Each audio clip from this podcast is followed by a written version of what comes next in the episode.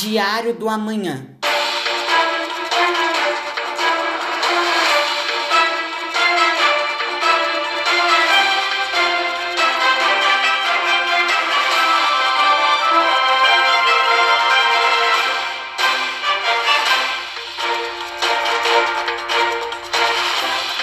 Direto da redação Spectro News. Bom dia, Spectro News meses de investigações na pequena cidade de Vista Alegre. Nossos jornalistas buscam notícias sobre os assassinatos em série, apelidados de escaravelho do diabo ou insetos curiosos. É com você, Eduardo Luca.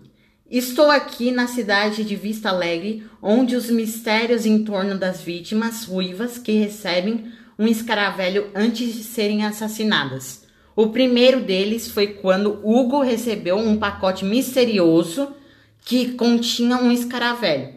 Hugo nem ligou para o presente, pois acreditava ser uma brincadeira de seus amigos. No dia seguinte, ele foi encontrado sem vida e com uma espada cravada em seu peito. Inconformado com o terrível assassinato do seu irmão, Alberto passou a investigar a sua morte para descobrir quem foi o autor do crime junto com o inspetor Pimentel.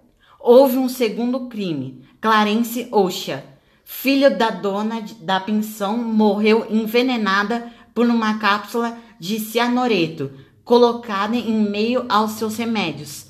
Também Maria Fernanda, cantora lírica, morreu em meio a uma performance de Carmen de Bizet, atingida por uma seta envenenada. Estamos aqui com o inspetor Pimentel e o subinspetor Silva.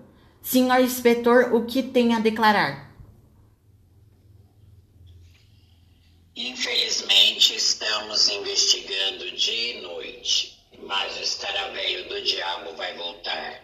Descobrimos que existe uma conexão entre as vítimas Todas são ruivas e sardentas.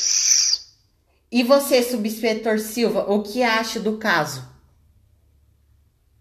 Este é o caso mais sensacional que a polícia já teve. Percebo algo em comum entre todas as vítimas. São todas ruivas legítimas com cabelos que lembram cor de fogo e sardentas. Então, precisamos dar um alerta a todas as pessoas ruivas para que fiquem atentas a possíveis ataques. Muito obrigado a vocês por suas declarações. Ficamos por aqui com esses assassinatos em série. A seguir da redação.